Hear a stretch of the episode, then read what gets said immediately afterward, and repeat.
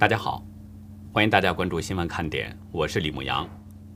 今天是二月十九号，星期五，中国时间现在已经是二月二十号，星期六了。今天中共央视呢突然公布了一份烈士褒扬令，披露了中共士兵在二零二零年六月的中印边界冲突当中死亡四个人。中共官媒还配发评论，声称此时公布有五大意义。那么，在那场冲突当中，真相究竟是什么呢？印度军方首次披露了双方当时对峙的全景，狠狠地打了中共的脸。而中共拖延了八个月才承认有士兵死亡，这个原因究竟是什么样的呢？中共解放军报报道说呢，从2020年4月以来，有关外军违反两国协定，蓄意挑起事端。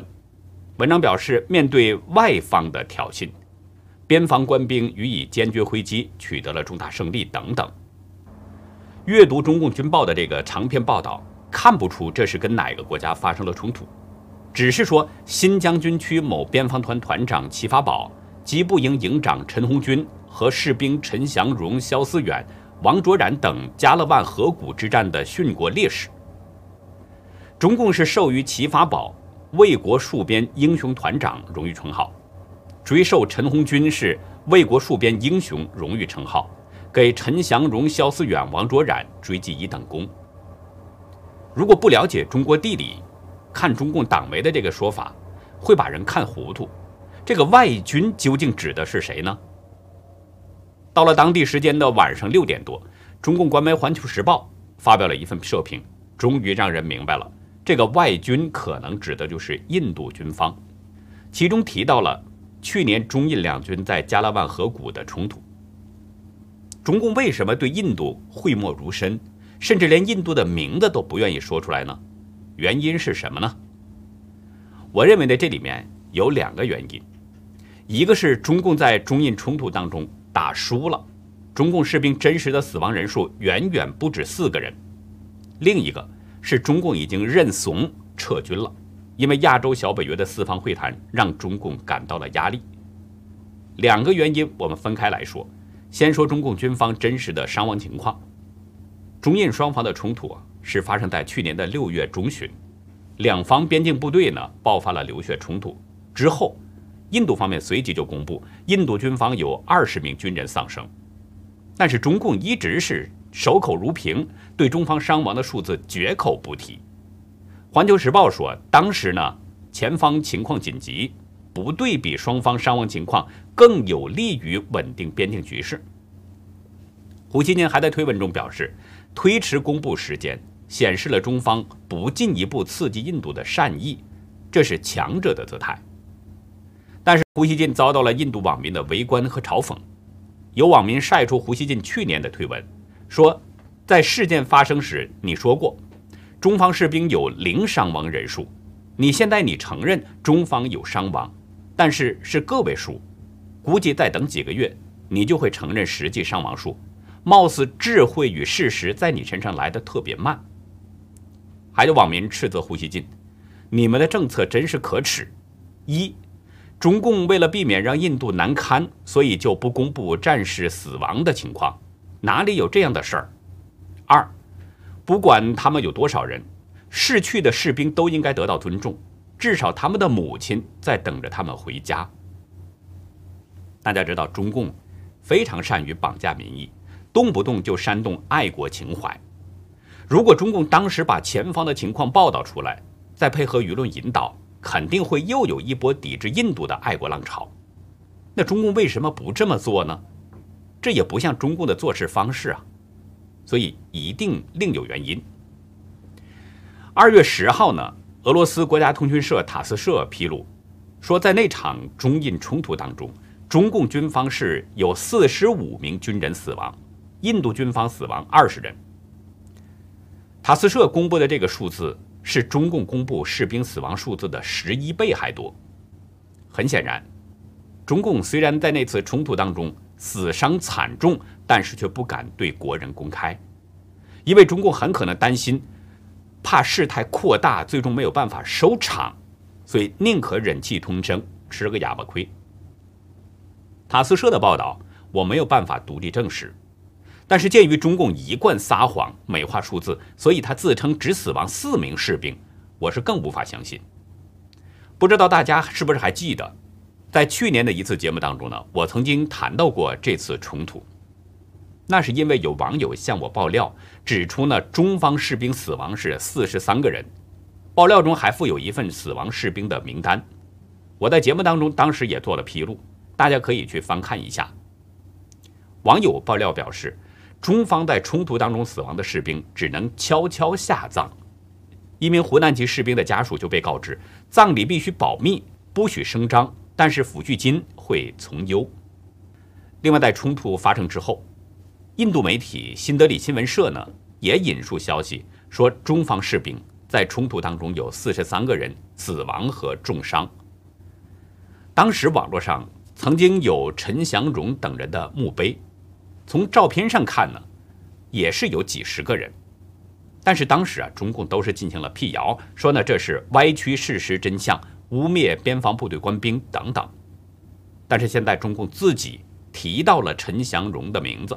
承认这是在中印边境冲突当中阵亡的四个人之一，也就是说，中共现在的说法证实了当时网络流传照片的真实性，间接证实了那次冲突当中中共士兵是伤亡惨重。不过呢，中共是只承认其中有四个人死亡，对其他那些伤亡的士兵是绝口不承认。换句话说，那几十名命丧边境线的士兵，执行中共的命令而失去生命。但是只有四个人被中共是追封为烈士，其他那几十个人，别说什么立功受奖，在中共眼里连个数字都算不上。如果单从双方死亡人数来对比，很明显，中共这是吃了大亏了，并不是中共官媒所说的取得重大胜利。而事实上呢，中共已经是认怂了，已经悄悄撤出了争议区的军队。关于中共为什么撤军，我们稍后呢来谈一个重要的原因。但是中共在这次两方的冲突谈判和撤军当中的表现，印度军方的将官说，中共丢脸。本月初呢，中印双方啊在经过漫长的军事秘密谈判之后，终于达成了缓冲共识，双方各自撤走了大批在争议区的常驻部队。据路透社报道，航天。技术公司玛莎技术领域在本月十六号呢，公布了一组卫星图片。从照片中可以看到，在班公湖北岸，中共军队的多个营地已经是被清空了。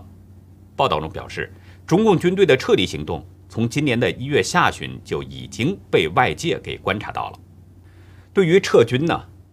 中共国防部发言人吴谦仅仅表示说：“啊根据中印双方会谈达成的共识，双方从二月十号开始同步脱离接触。”不过，中共的话音刚落，第二天就是二月十一号，就有匿名人士告诉《印度斯坦时报》说，一些战略高地仍然有印度驻军在驻守。前不久，印度陆军北部战区司令乔西接受了印度 New Eighteen 电视台的专访。乔西就中印边境对峙以来的情况进行了全景梳理，这是印度陆军现役高官第一次公开谈论这样的相关情况。他不断的指出，印度胜利了，中共丢脸。乔西表示，在脱离接触启动之后呢，双方是每天早上举行会谈，讨论当天的行动，然后每天晚上呢还要通过热线电话交流有关的情况。乔西指出。中方在脱离接触过程当中表现出了诚意，这项工作正在以非常快速的进度执行。消息透露，印度方面通过卫星和无人机监控了中方装甲车和机械化部队撤出的全过程。他说呢，印度始终是将中方撤回到班公湖北岸第八指地区视为是谈判底线。最重要的是，中方同意。不在第四指到第八指之间的这个地区从事任何军事或非军事的活动。乔西还强调，印度方面向中共传达了绝不屈服的明确信息，坚持要求恢复到二零二零年四月之前的原状。另外，乔西也介绍，双方在对峙期间存在着爆发武装冲突的风险，印度的一线部队已经被授权了，可以自由的开火还击，已经做好了扣动扳机的准备。他说：“正是印度军方的这个决定，才避免了一场战争。”从乔西透露的这些情况，我们就可以看出，在双方的这个谈判当中，中共并没有多少话语权。他说：“中共在脱离接触当中表现出了诚意，也就是说，可以看出中共是已经纠缠不下去了，希望尽快的撤离，所以不得不接受印度方面提出的条件，恢复到二零二零年四月以前的那个状况。”本周早些时候呢，印度军方公布的视频显示，中国的军队啊是正在拆除掩体和帐篷，坦克啊、人员的车辆啊正在撤离。也就是说，中共折腾了半天，半毛钱的便宜没有占到，损兵折将吃了大亏之后，又不敢跟印度真正的开战，最终是不得不乖乖的按照印度的要求撤离驻军，恢复原状。有人可能觉得中共的军力比印度强啊，怎么可能不敢跟印度开战呢？没错，中共呢是花了巨资发展他的军力，可能比印度的军力强一些。但是这里有一个原因，中共是不能不重视，就是现在世界正在形成抗共联盟，中共已经意识到了危机。今天，拜登和 G7 领导人举行了网络视频会议。会后呢，发表了联合声明。这个声明中表示，要致力建立公平互利的全球经济体系，解决影响所有国家的重要全球问题等等。从声明来看呢，并没有什么实际的内容，但是此前白宫的声明公布了一些实质的东西，透露出了要联合盟友应对中共的强烈意味。白宫的声明中表示，拜登将与各国领导人讨论中共病毒大流行。世界经济以及作为一个整体处理中共的问题。昨天，美国国务卿布林肯与英国、法国、德国等外长分别进行了通话。会后呢，联合声明表示，四国同意密切协调，共同应对中共带来的全球性挑战。无论是 G7 领导人峰会，还是四国外长会谈，中共都是议题的焦点。世界各个强国都表示要联手共同应对中共。换句话说，中共已经成了世界各国联合围猎的怪兽。这种形势让中共感到了危机。但实际更让中共坐卧不宁的是昨天的四方安全对话。美日印澳这四国外长昨天举行了一次电话会议，这是拜登上台以后呢第一次举行四方安全对话。在一个半小时的会议当中，布林肯与日本外长茂木敏充、澳大利亚外长佩恩，还有印度外长苏杰生达成了共识，强烈反对中共单方面改变现状。日本共同社报道，四方强烈的反对中共以武力改变印太地区的现状，将对中共在东海和南海的活动进行牵制。同时呢，将增进与东盟和欧洲各国的合作，维护印太地区的自由开放等等。随后，中共外交部发言人华春莹做出了一个回应，表示说呢，希望有关国家之间的合作是开放、包容、共赢，而不是有所企图针对特定国家。中共的这种说法，明显是放软了姿态，放低了调门，不再像以往那样咄咄逼人、不可一世。原因就是中国已经感到了压力倍增，意识到了危机。因为这个四方会谈的参与国，美国虽然换上了与习近平私交很好的拜登，但是大家知道，美国朝野反共的声音很强。拜登想跟中共亲近，但是对国会议员们也是有所顾虑，不太敢那么过于的明目张胆，表面上也得喊两声对抗中共。而另外三个国家。现在跟中共的这个关系都是非常的紧张。中共与印度发生了流血冲突，关系几乎是不可调和。中共频频派出海警船进入到钓鱼岛海域，弄得日本很紧张，正在加紧各项部署。中共呢，对澳大利亚正在实施经济制裁，对莫里森政府提出的要国际调查中共病毒源头进行报复。这些自由国家本身就有着相同的价值观。又都与咄咄逼人、倒行逆施的中共交恶，结盟抗共那就是必然的。也因此，中共在地缘政治上会越来越孤立，对出口创汇型的中国经济冲击也就会更大。很可能就是出于这种担心，中共在跟印度的谈判当中不得不认怂了，无条件的接受印度的要求，撤走驻军。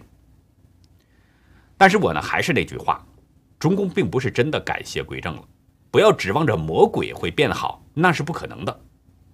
中共只是考虑到眼前，临时装装孙子，到一定的时候，他还会表现出邪恶的。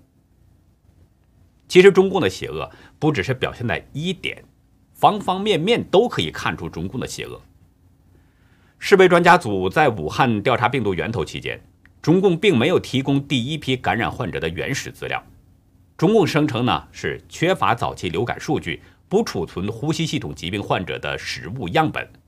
中共所以只提供了对初期病例泛泛的总结和分析，还有武汉疫情爆发前几个月的回溯性的研究。但是我们说过，只要是谎言，早晚会露馅儿的。大纪元得到了一份中共的内部文件，显示中共手里呢是握有大量的流感数据。这份来自中共卫健委和国家疾控中心的部分文件，包括传染病风险评估月度报告和疾控中心每日情报会商纪要，里面汇集了各地爆发的流感等各种公共卫生事件，甚至各地新增了几例流感。都有监测和收录，但是中共卫健委却做了两套数据，一明一暗。二零一九年十一月呢，中共卫健委针对流感发出了两个通知。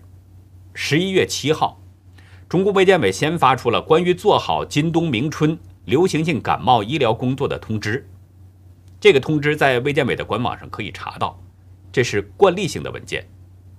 但是十一月二十五号，中国卫健委呢又向各地下发了一份不予公开的通知，要求各地卫健委做好流感医疗服务的监测工作。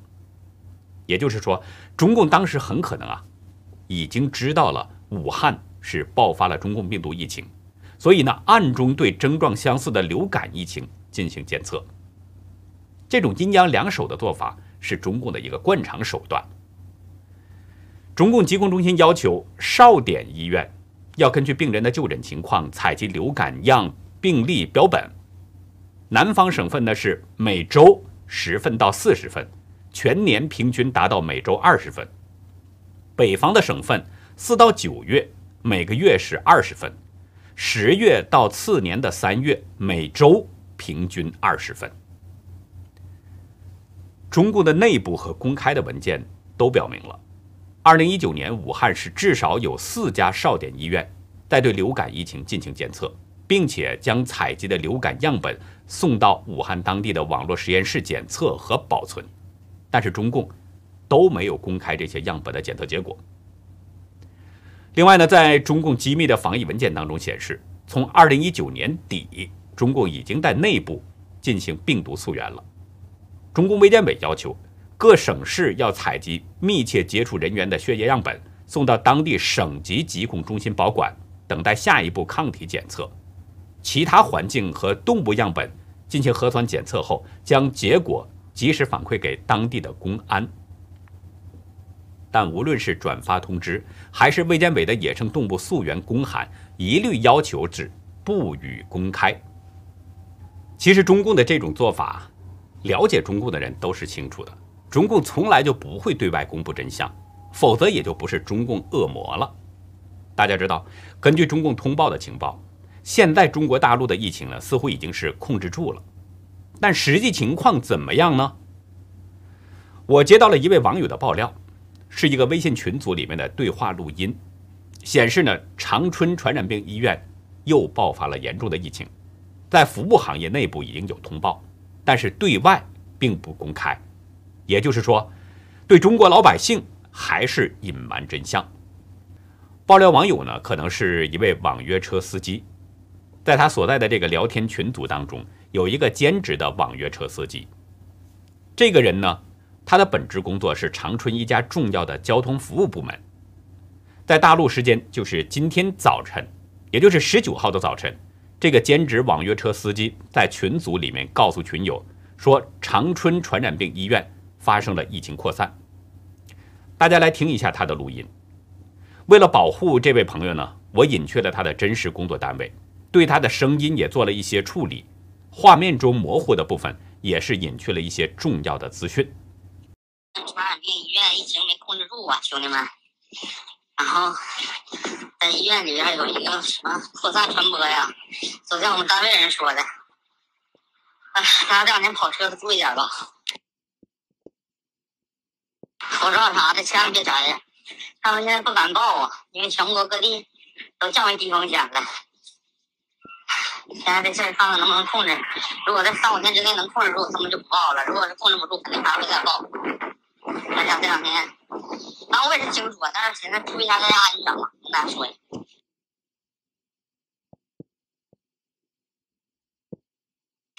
这个事儿虽然社会上没有报道啊，但是我们单位。